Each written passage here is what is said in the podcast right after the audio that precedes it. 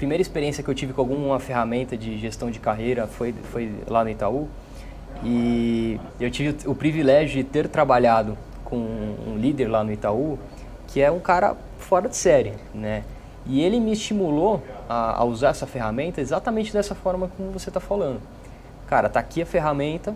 Sempre que você quiser falar sobre é, a tua carreira é, com essa ferramenta, com qualquer outra, eu vou ter a minha agenda aberta, minhas portas abertas.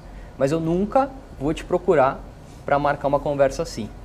E isso foi, o, acho que o, o início ali, né, da, do meu do meu carinho por carreiras, né? Porque isso despertou em mim um senso de responsabilidade muito forte. Na né? ocasião eu era estagiário e, e eu via que outros é, analistas, os mais sêniores, eles não davam atenção para esse tipo de, de coisa, de ferramenta, né?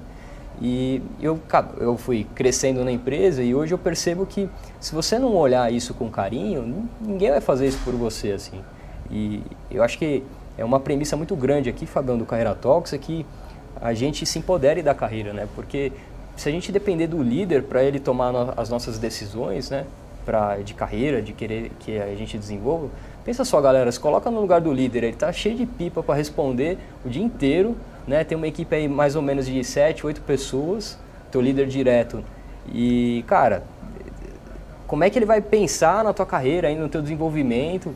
É muito romântico a gente achar que isso vai acontecer, mas na prática, é, você precisa se empoderar da parada, né?